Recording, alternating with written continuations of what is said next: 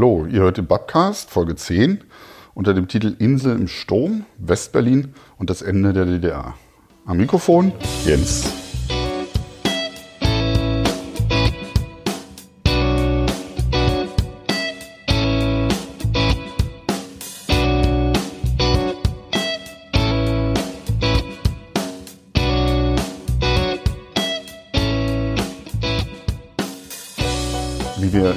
Bisherigen Folgen des Babcasts ja schon gehört haben, verändert sich 1990 in Berlin nahezu alles.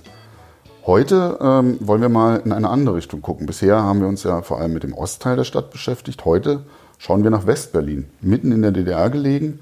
Was ändert sich dort eigentlich? Ändert sich etwas? Ich habe mir dazu einen sehr kompetenten Gast eingeladen, Dr. Stefanie Eisenhut, Historikerin am Leibniz-Zentrum für zeithistorische Forschung Potsdam und, so viel sei verraten, Zeitzeugin. Und sie wird heute mit uns darüber reden, wie war es denn in Westberlin, in dieser Insel im Sturm?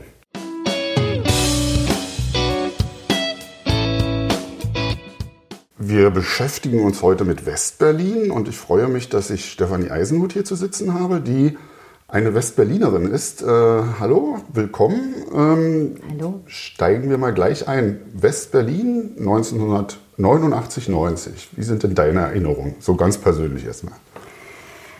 Ich war zwölf Jahre alt, als äh, die Mauer fiel. Das heißt, für mich war die Situation insofern komplett spannend und neu, weil natürlich historische und biografische Zäsur hier zusammenkamen. Das heißt, 1990 ist für mich nicht nur das Jahr, in dem Berlin zusammenkam, sondern eben auch, in dem ich von der Grundschule aufs Gymnasium gewechselt bin. Und äh, insofern waren da ganz, ganz viele neue Schülerinnen und Schüler und neue Lehrer und nicht wenige von denen kamen tatsächlich auch schon aus Ostberlin. Ähm, wobei das für mich gar nichts Neues war. Das kannte ich schon aus der Grundschule. Da waren das allerdings Kinder von, von äh, ausgereisten Familien. Die Veränderungen, die um mich herum stattfanden, glaube ich, fielen deswegen generell einfach in die Kategorie neu irgendwie.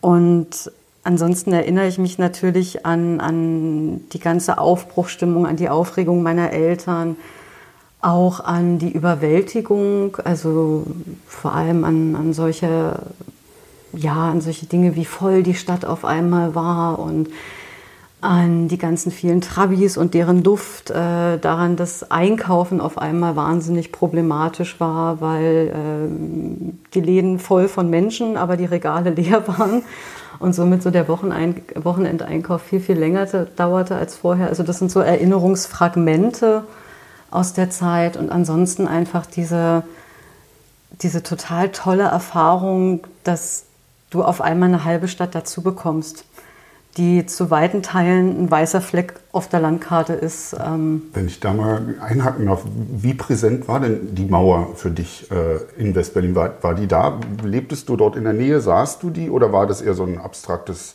äh, Ding, was irgendwo hinterm Horizont stand?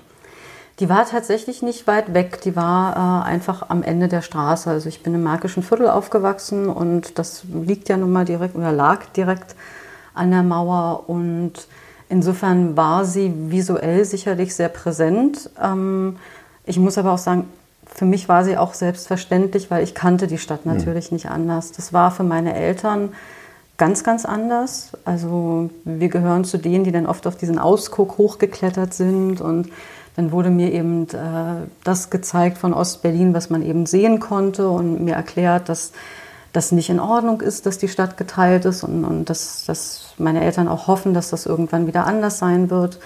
Wir hatten auch Verwandtschaft in Neuruppin und in Eberswalde, mit denen wir uns regelmäßig auf dem Alexanderplatz getroffen haben, vor allem äh, zum Weihnachtsmarkt.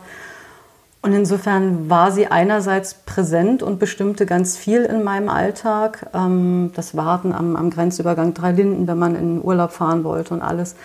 Aber andererseits war sie, ich sag mal, auch ein Stadtmöbel wie eben viele andere mhm. auch. Ähm, und äh, hast du Erinnerungen daran oder kannst du etwas dazu sagen, wie das für, für dein Umfeld war, das möglicherweise die Stadt auch noch vor der Mauer kannte?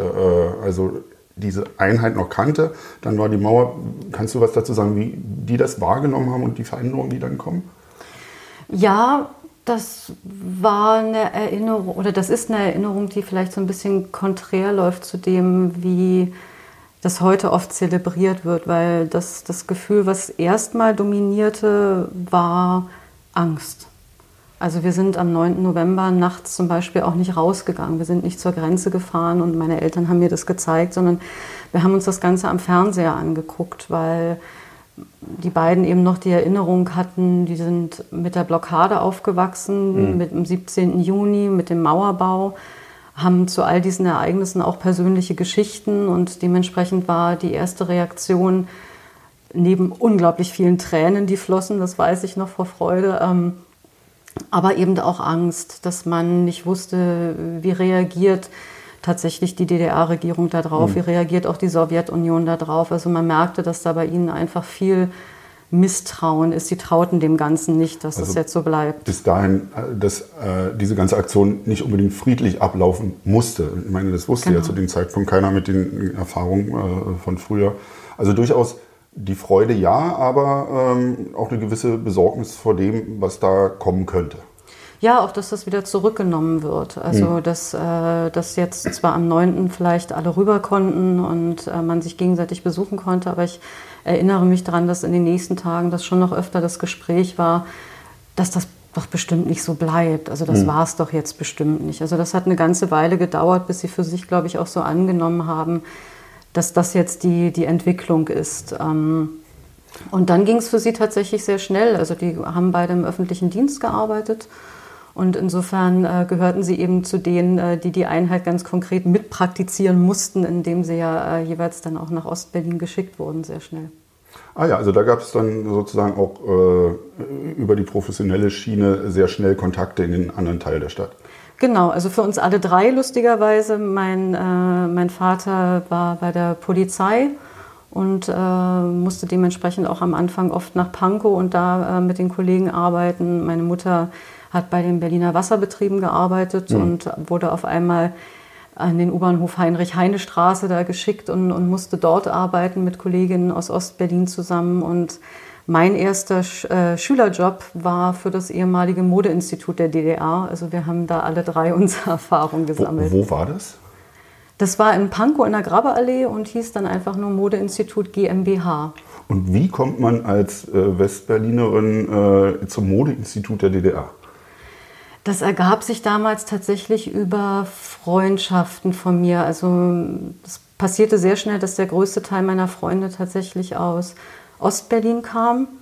Ähm, was ich jetzt um Gottes Willen nicht als Generationserfahrung pauschalisieren möchte. Ich glaube, da war ich eher eine Ausnahme als die Regel. Und darüber ergab sich das tatsächlich über eine Freundin, die suchten eben jemanden ähm, für so alle möglichen kleinen Arbeiten. Und ich hatte äh, einfach nur ganz glänzende Augen, als ich hörte, ich kann mich mit Mode beschäftigen und habe damals natürlich noch nicht wirklich gewusst, ähm, was denn das Modeinstitut der DDR eigentlich vor 89 für eine Rolle gespielt mhm. hat. Das ähm, wurde mir erst später bewusst. Kannst du dich erinnern, dass ob du den Ostteil der Stadt damals anders wahrgenommen hast? Man hört ja immer, da war alles grau und äh, dunkel, während äh, in Westberlin alles hell und leuchtend war. Hast du dahingehend irgendwie Erinnerungen oder war das alles so überwältigend, dass solche Kleinigkeiten vielleicht gar keine Rolle spielten? Ich kann gar nicht sagen, dass, dass ich das jetzt als dunkel empfunden habe. Ich habe es als unglaublich aufregend hm. äh, empfunden und ärgere mich heute noch teilweise, dass ich ja im Grunde genommen fünf, sechs Jahre zu jung war, um, um das wirklich so intensiv mitzunehmen, wie, wie andere das mitgenommen haben. Also sowas wie die Besetzung vom Tacheles, die ganzen Clubs, die dann einfach ja. entstanden sind. Ähm, das habe ich auch noch mitgenommen, aber natürlich dann erst ab, ab Mitte der 90er wirklich. Und äh, ich denke mal, wenn man da um 89, 90 ein bisschen älter war, dann äh, wäre die Zeit noch mal ein bisschen aufregender gewesen. Ich erinnere mich natürlich daran, dass alles ähm, oder dass, dass das vielerorts sehr verfallen war, aber das hat mich jetzt gar nicht unbedingt so verwundert, beziehungsweise erinnere ich mich nicht daran, dass ich das jetzt besonders mit dem Osten identifiziert habe, weil meine Urgroßmutter lebte in Kreuzberg und da sah das jetzt stellenweise gar nicht so anders aus. Ähm, woran ich mich erinnere, ist einfach viel was leer stand und, und Räume, die man sich dann eben mehr oder weniger legal angeeignet hat. Hm. Und mhm. das war natürlich ein, ein, ein, riesengroßer Abenteuerspielplatz und äh, das ist eigentlich so die, die hauptsächliche Erinnerung daran. Ähm, aber das war dann natürlich später, das war Mitte, Ende der 90er Jahre. 1990 war das alles erstmal nur unbekannt. Ich erinnere mich an, an eine ganz, ganz süße Geschichte. Das äh, war einer der ersten Wandertage äh, der Schule oder der Klasse nach dem Mauerfall, wo wir zum sowjetischen äh, Ehrenmal in der Schönholzer Heide gefahren sind. Meine Schule lag an der Grenze Reinickendorf-Wedding. Wir, also 30 Kinder, fahren dahin, fanden das natürlich zu dem Zeitpunkt alle nicht so spannend. In dem Alter hat man sich eher für andere Dinge interessiert und bekommen da so eine kleine Führung und die Führung ist vorbei und die Lehrerin sagt, na ja, Sie sind ja alt genug, Sie können jetzt alle alleine nach Hause fahren. Ein sehr großer Teil von uns war völlig verzweifelt, hatte keinerlei Ahnung, wie man dann jetzt nach Hause kommt. Im Nachhinein muss ich natürlich unglaublich schmunzeln darüber, weil ich war mit dem Fahrrad keine 15 Minuten von zu Hause entfernt. Aber daran merkt man eben, dass, dass man sich dieses komplette Stadtgebiet praktisch neu erarbeiten musste, neu erlernen musste. Also keine, keine 15 Minuten von zu Hause weg und trotzdem in einer anderen Welt zu dem Zeitpunkt. Total.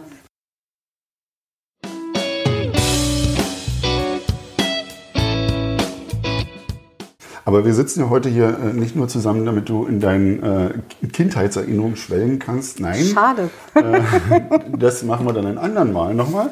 Ähm, tatsächlich ist es ja so, dass du dann später, viele Jahre später, einige Jahre später, ähm, Geschichte studierst und dich äh, justamente äh, mit Westberlin und den äh, Veränderungen 19, 1989 beschäftigt hast. Also du bist promovierte Historikerin, ähm, hast mittlerweile äh, viele andere Themen auch bearbeitet, aber das, das war ja ein Schwerpunkt. Ist das Zufall? Äh, kannst du äh, das ähm, sagen oder steckt da die eigene Lebensgeschichte drin? Äh, zog dich etwas hin? Wurdest du gestoßen oder würdest du sagen, es hätte genauso gut auch die Geschichte des geteilten Korea sein können, mit du, der du dich da beschäftigst? Ich denke schon, dass die eigene Biografie für die Formulierung von Forschungsfragen und für die Entwicklung von Forschungsinteressen immer eine große Rolle spielt, weil man natürlich die Fragen auch aus seinem lebensweltlichen Zusammenhang entwickelt und äh, Korea ist sicherlich auch wahnsinnig spannend, äh, aber da scheitert man ja schon mal an der Sprache, ich zumindest. Und, und insofern kennt das natürlich immer Grenzen. Für mich war das auch tatsächlich aus einer ganz konkreten Neugier heraus, dass ich äh, damals dieses Projekt entwickelt habe. Und zwar habe ich an einer Ausstellung mitgearbeitet zum Thema friedliche Revolution, wo eben die Geschichte von 89, 90 erzählt wurde anlässlich äh, des Jubiläums damals.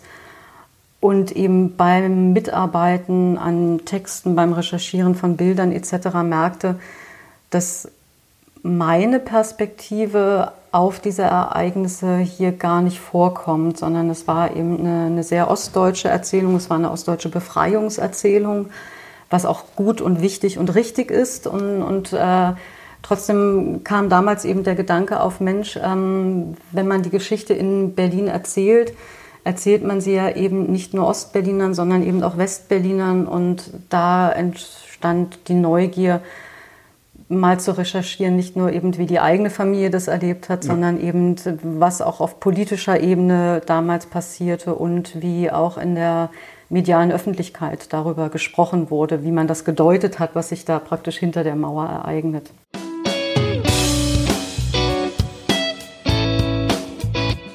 Wenn ich dann jetzt also sozusagen die, die professionelle Geschichtserklärerin äh, frage, äh, was passiert denn in, in Westberlin 89 erstmal mit dem Mauerfall natürlich, aber wir gucken ja auch, auch auf 1990. Ähm, West-Berlin liegt mittendrin in der DDR, also es ist naheliegend, dass das jetzt nicht an der Teilstadt vorbeigeht. Aber was, was hieß es denn konkret? Was passierte und äh, wie können wir das vielleicht einordnen? Das ist eine total wichtige Frage. Danke, dass, dass du da äh, darauf zu sprechen kommst, weil mir geht es heute noch ganz oft so, wenn ich, wenn ich Bücher lese zu den Ereignissen, Ereignissen von 89, 90, dann taucht Westberlin da ganz oft nur auf, so als, als Bühne und Lieferant eines klatschenden Publikums äh, am 9. November. Und da war es natürlich mehr. Ähm, ich denke auch, dass es wichtig ist, da ein bisschen in das Jahr 89 reinzugucken, weil Westberlin natürlich nicht erst mit dem Mauerfall betroffen war von den Ereignissen in der DDR, sondern vor allem ab dem Sommer 1989 eben durch den Massenexodus und äh, dort eben unglaublich viele Menschen nach West-Berlin kamen. Aus der DDR, die, die die DDR verlassen, über den Umweg, äh, genau. die Botschaft in Prag oder ähnliches, die meinst du? Genau.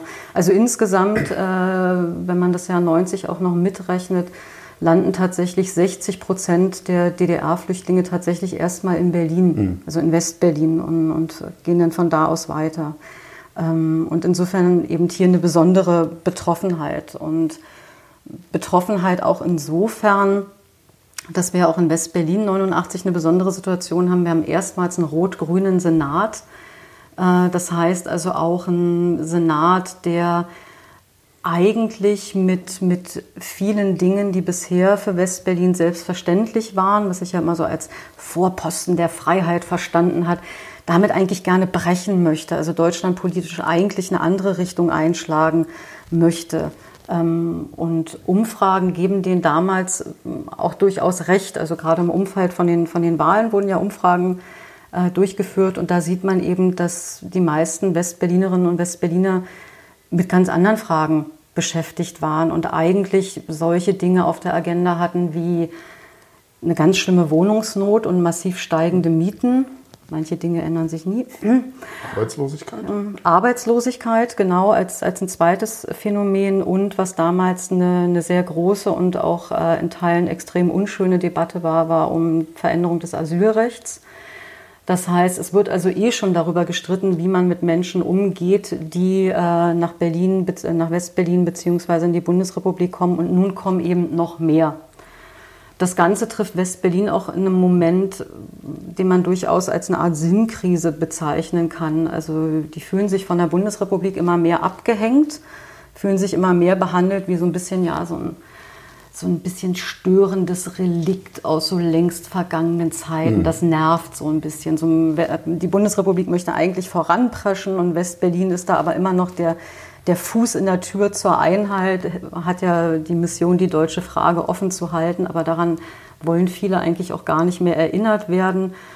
Aber eine neue Vision können die auch nicht wirklich entwickeln, weil was sollen sie machen? Sie haben nun mal die geografische Lage, die sie haben. Am, am ähm, am besonderen Status der Stadt lässt sich auch nichts ändern.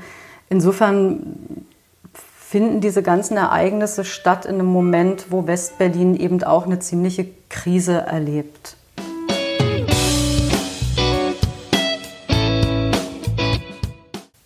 Westberlin, ähm, 1989 auf der Suche nach sich selbst. Ähm, vieles geht drunter und drüber. Der ähm, anscheinend ewig Bürgermeister Ebert Diepin ist ausgerechnet äh, in dem Zeitraum, äh, als dann die Mauer fällt, nicht Bürgermeister kurzzeitig. Ähm, dann fällt die Mauer. Und dann, was kommt zu auf Westberlin? Was passiert? Zuerst kommen noch mehr Menschen aus der DDR. Zum einen als, als Tagesbesucher, als, als Einkaufende, als ja, als quasi Touristinnen und Touristen, also sie besichtigen ja auch die Stadt und nicht nur die Kaufhäuser. Und mit ihnen viele Trabis? Und mit ihnen viele Trabis, genau. Aber eben auch sehr, sehr viele Menschen, äh, die weiterhin bleiben. Also man, weiß ich nicht, oftmals hat man so ein bisschen den Eindruck, als, als ob praktisch mit dem Mauerfall eben das aus, aufhört, diese Ausreise. Und das tut sie ja nicht. Im Gegenteil, sie geht erstmal nochmal hoch. Ähm, für West-Berlin heißt es konkret, dass ähm, Menschen in Tonhallen und Übergangswohnheimen einquartiert werden müssen. Das sind auch nicht nur Menschen aus, aus der DDR, sondern West-Berlin nimmt hier auch sehr, sehr viele Menschen auf, schon seit einigen Jahren, die als, ähm, als Aussiedler vor allem aus der Sowjetunion kommen, aber eben auch aus Polen. Insofern muss man die zu dem Gesamteindruck noch dazu rechnen, wenn man guckt, wie das medial verhandelt wird. Da wird das, äh, wurde das gerne in einen Topf geworfen. Also das ist das, was man unmittelbar wahrnimmt und was auch den Alltag betrifft. Sportunterricht kann nicht stattfinden, wie gesagt, wenn die, wenn die Turnhalle eben belegt ist und, und solche Dinge.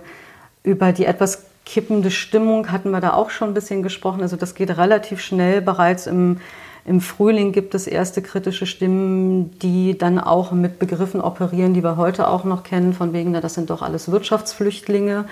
Da drüben ist es doch gar nicht so schlimm. Warum bleiben die denn jetzt nicht mal da? Was wollen die denn noch hier? Ähm, dann kommt auch sehr schnell tatsächlich eine Neiddebatte auf, äh, von wegen, die kommen ja nur her, um Sozialleistungen zu beantragen und solche Dinge.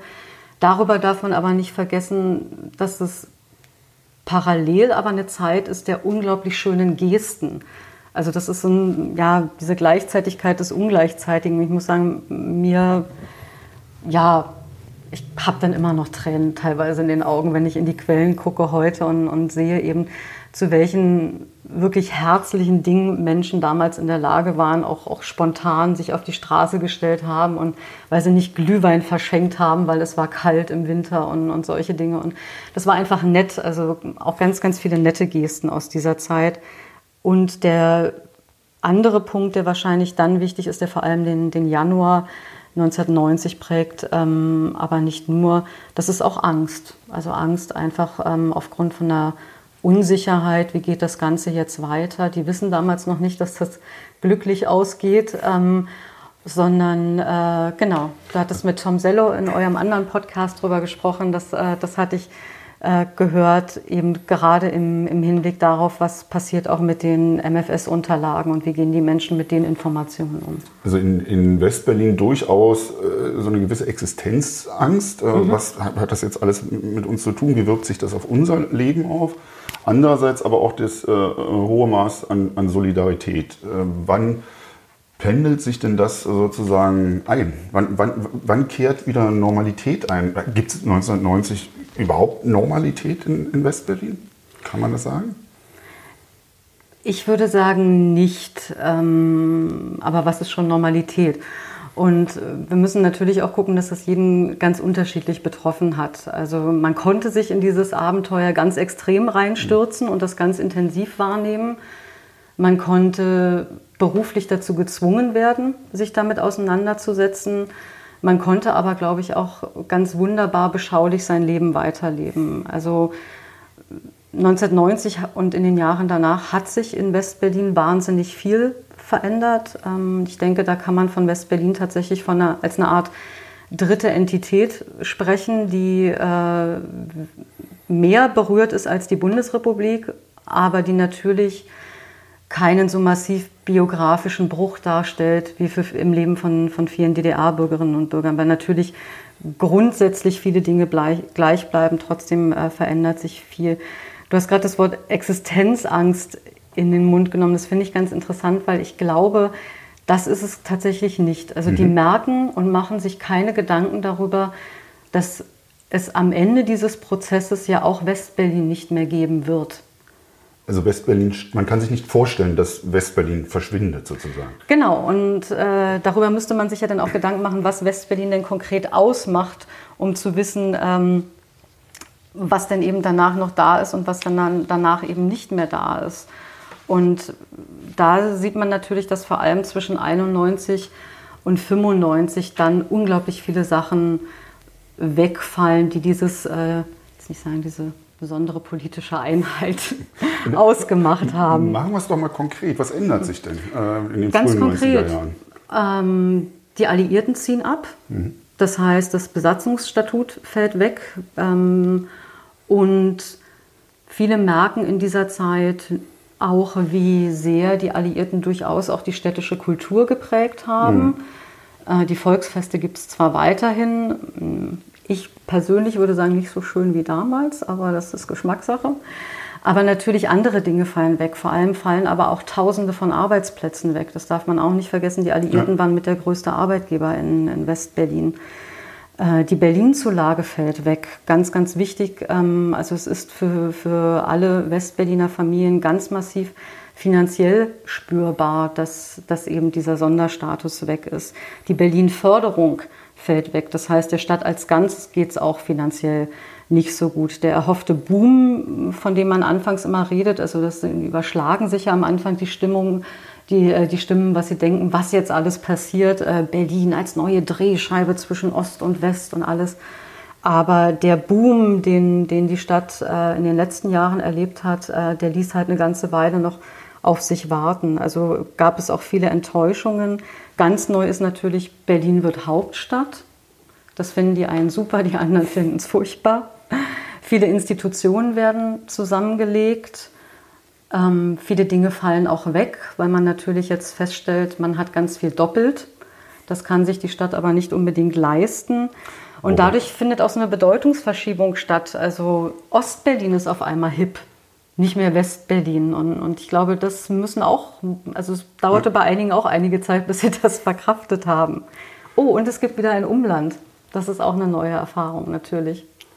Das stimmt. Und äh, weil du sagtest, ähm, viele Dinge fallen weg. Ähm, es gibt eben historische Gründe dafür, warum wir bis heute ein Zoo und einen Tierpark haben.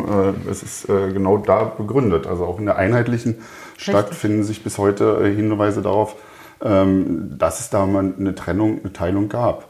Richtig. Ähm, und was wir auch nicht vergessen werden, du hast, sollten, was, du hast es ja äh, angeführt, Berlin seit ja, zehn Jahren Boomstadt das sah ja in den 90er Jahren gar nicht so fröhlich aus. Äh, die Erwartungen waren groß, aber äh, erstmal ging es ja tatsächlich eine Delle. Großes, sehr großes Kulturumfeld, äh, vieles passiert hier. Aber ökonomisch ist es ja gar nicht so, dass sofort alles durch die Decke geht. Richtig, genau. Das, und da merkt man bei den politischen Akteuren auch sehr schnell ähm, eine Enttäuschung bis Wut tatsächlich. Also wenn man sich die Erinnerung von Walter Momper zum Beispiel durchliest, dann wird ganz klar äh, die Enttäuschung benannt, dass Helmut Kohl ihm persönlich versprochen habe, dass die Berlin-Förderung zum Beispiel nicht so schnell abgebaut wird, sondern noch eine ganze Weile erhalten bleibt.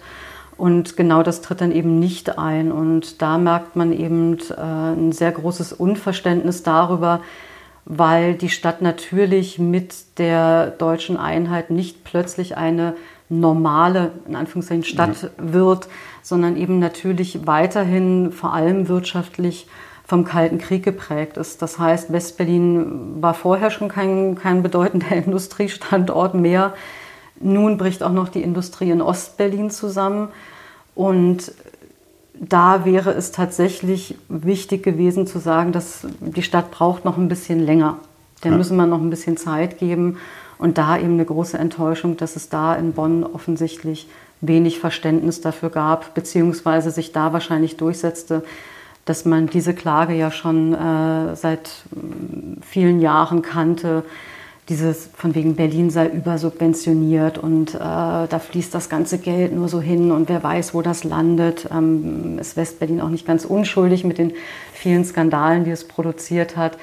Aber da merkt man teilweise schon in einigen Aussagen zeitgenössisch, dass, äh, dass Bonn froh ist, endlich einen Rotstift ansetzen zu können, den es vorher aus politischen Gründen natürlich nicht an, hätte ansetzen können in dem Glauben, dass sich äh, Berlin ja schon allein entwickeln wird, äh, als, als künftige Boomstadt, die es ja letztendlich auch werden wird.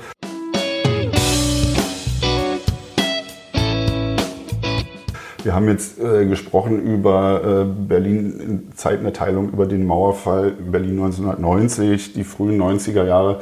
Da habe ich jetzt mal noch eine Frage, die vielleicht etwas hinterhältig ist, aber äh, wie steht es denn heute um Westberlin? Gibt es das noch? Oh je.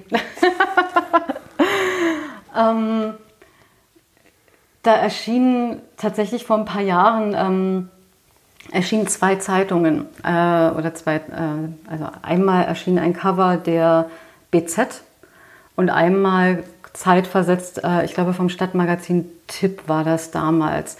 Und das eine Cover erklärte Westberlin für tot, das andere schrieb Westberlin ist wieder da. Ähm, und ich glaube, daran kann man sich deiner Frage ganz schön widmen. Insofern, welches Westberlin meinst du denn? Ähm, das Westberlin aus dem Kalten Krieg, äh, das Ernst Reuter Westberlin, der Vorposten der Freiheit, der ist sicherlich nicht mehr da. Ähm, und löst natürlich bei vielen Jüngeren, glaube ich, auch eher Befremden aus. Also ja. die ganze Rhetorik von damals, auch der Pathos. Ähm, West-Berlin kannte ja durchaus auch seine eigenen Heldengeschichten und alles. Ich glaube, damit kann die Gegenwart relativ wenig anfangen. Ähm, was aber natürlich äh, sehr wohl sehr lebendig ist, ist ein West-Berlin, wo man heute glaubt, narrativ eher auch dran anknüpfen zu können. Und das ist das West-Berlin von David Bowie oder Iggy Pop zum Beispiel. Ja. Also eben die Erzählungen aus, aus Kreuzberg und Schöneberg. Ich glaube, die sind sehr lebendig, weil da die Gegenwart eben das Gefühl hat, ähm, auch eine Kontinuität eben sehen zu können. Also da fing quasi das Berlin an, äh, in dem wir heute leben. Und insofern würde ich sagen, geht es West-Berlin eigentlich ganz gut. Äh, vielleicht darf man es ja in einer Stadt wie, wie Berlin auch Ost-West gar nicht mehr überbewerten. Berlin ist ja schon immer eine Stadt der Kieze. Ähm, und äh, Marzahn ist anders als ähm, Lichterfelde, aber Marzahn ist doch anders. Äh, was haben wir noch für einen ehemaligen Ostberliner Stadtbezirk als Köpenick? Also äh, wie, wie, ist denn deine Wahrnehmung da? Sind wir eine Stadt? Ist Berlin eins? Sind wir noch zwei Städte? Sind wir viele kleine Dörfer? Wie würdest du das einschätzen? Da kann ich nicht wissenschaftlich drauf antworten. Dafür bin ich zu sehr Berlinerin. Dann, dann, äh, ähm, nein, natürlich.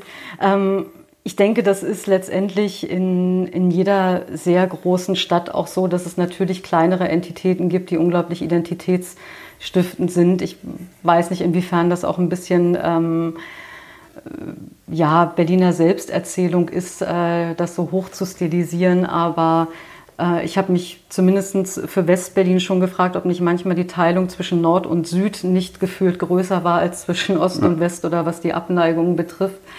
Ähm, insofern gibt es natürlich innerhalb der Stadt noch ganz, ganz viele kleinere Teilungen. Ähm, aber ob das die Kieze sind, weiß ich gar nicht. Äh, da würde ich auch auf meinen Kollegen Hanno Hochmuth verweisen, der ja gezeigt hat, dass die Idee des Kiezes auch gar nicht so alt ist und äh, durchaus auch eher in, äh, in den späten äh, 70er, 80er Jahren entstand. Und ja, aber natürlich sind diese lokalen Identitäten äh, ganz, ganz wichtig. Ähm, ich bin überzeugte Friedrichshainerin seit vielen Jahren. Also äh, streng genommen Ostberlinerin, wenn es das noch gäbe sozusagen. Ja. Ähm, aber das ist ja durchaus auch nicht untypisch. Berlin ist schon immer eine Stadt im Wandel gewesen, ist schon immer eine Stadt äh, gewesen, die sehr lebendig ist, ist immer eine Stadt des Zuzuges gewesen, mhm. ähm, ist immer eine Stadt in Bewegung. Ähm, das gibt mir jetzt wunderbar die Brücke schon leider zu meiner abschließenden Frage. Ähm, wir haben ja jetzt 30 Jahre nicht nur äh, deutsche Einheit, sondern auch Berliner Einheit. Mhm. Ähm, wir haben ja jetzt ein bisschen den geschichtlichen Rückblick gewagt, ähm, einige Probleme angesprochen. Wenn wir uns in zehn Jahren wieder treffen würden, sozusagen zum 40. Äh, Tag der Berliner Einheit, äh, was glaubst du, wie, was wird sich verändern in den nächsten zehn Jahren? Ähm, wo kommen wir hin? Welche Probleme wird es vielleicht geben? Welche nicht? Wagst du eine Prognose? Puh, ich glaube, dass wenn wir uns beide in zehn Jahren unterhalten, dass die 90er Jahre viel, viel wichtiger sind noch. Ähm, man sieht das ja gerade jetzt, dass, dass die wissenschaftliche Neugier sich, sich sehr in diese Richtung verlagert und, und eben die, ähm, wie Kolleginnen das genannt haben, die lange Geschichte der Wende eben erforschen.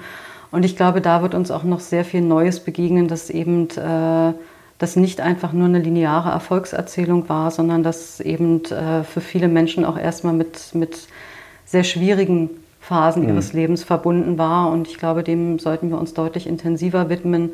Und da, das, glaube ich, wird in zehn Jahren eine größere Bedeutung haben. Wo ich hoffe, dass es eine geringere Bedeutung hat, äh, das aber nicht vermute, ist das, was, äh, was der Christian Bangel gerade unter dem Schlagwort Baseballschlägerjahre ähm, ja sehr intensiv ins Gespräch gebracht hat und, und äh, was ich auch sehr positiv finde, eben die Auseinandersetzung mit der unheimlichen Präsenz des Rechtsextremismus äh, in jenen Jahren. Und ich fürchte, dass wir uns damit in den nächsten Jahren noch äh, deutlich mehr auseinandersetzen müssen und schätze mal, dass das auch in zehn Jahren unser beider Gespräch prägen würde oder prägen wird. Ich hoffe, wir müssen uns in zehn Jahren nicht mehr mit der Pandemie auseinandersetzen. Dafür wäre ich sehr dankbar. Und ansonsten hoffe ich, dass wir uns äh, dann einfach freuen werden, wie sich die Stadt entwickelt hat und dass wir über gewisse Dinge wie Angst vor ähm, steigenden Mieten, Gentrifizierung, ähm, Wohnungsmangel, dass wir uns darüber vielleicht dann nicht unterhalten müssen. Das wäre schön. Äh, wir schauen positiv in die, in die Zukunft. Vielen Dank äh, für diese äh, spannende Unterhaltung und wir sehen und hören uns wieder. Machen wir auf jeden Fall. Dankeschön. Danke.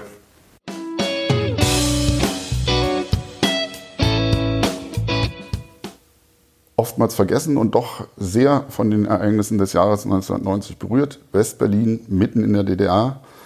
Wir haben heute viel darüber erfahren. Wenn ihr mehr wissen wollt, wenn ihr nachhören wollt, folgt uns auf Twitter, wo ihr im Übrigen auch Stefanie Eisenhut finden werdet. Schaut auf unsere Website babcast-berlin.org. Gebt uns Feedback, wir würden uns darüber freuen. Oder abonniert unseren Podcast. Überall dort, wo es gute Podcasts gibt, sind wir zu finden.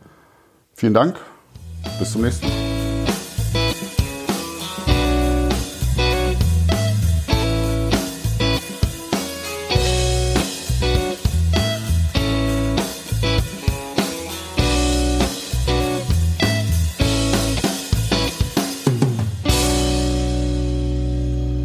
Das war der Babcast, Folge 10, mit dem Titel Insel im Sturm, Westberlin und das Ende der DDR. Bleibt gesund, bis bald.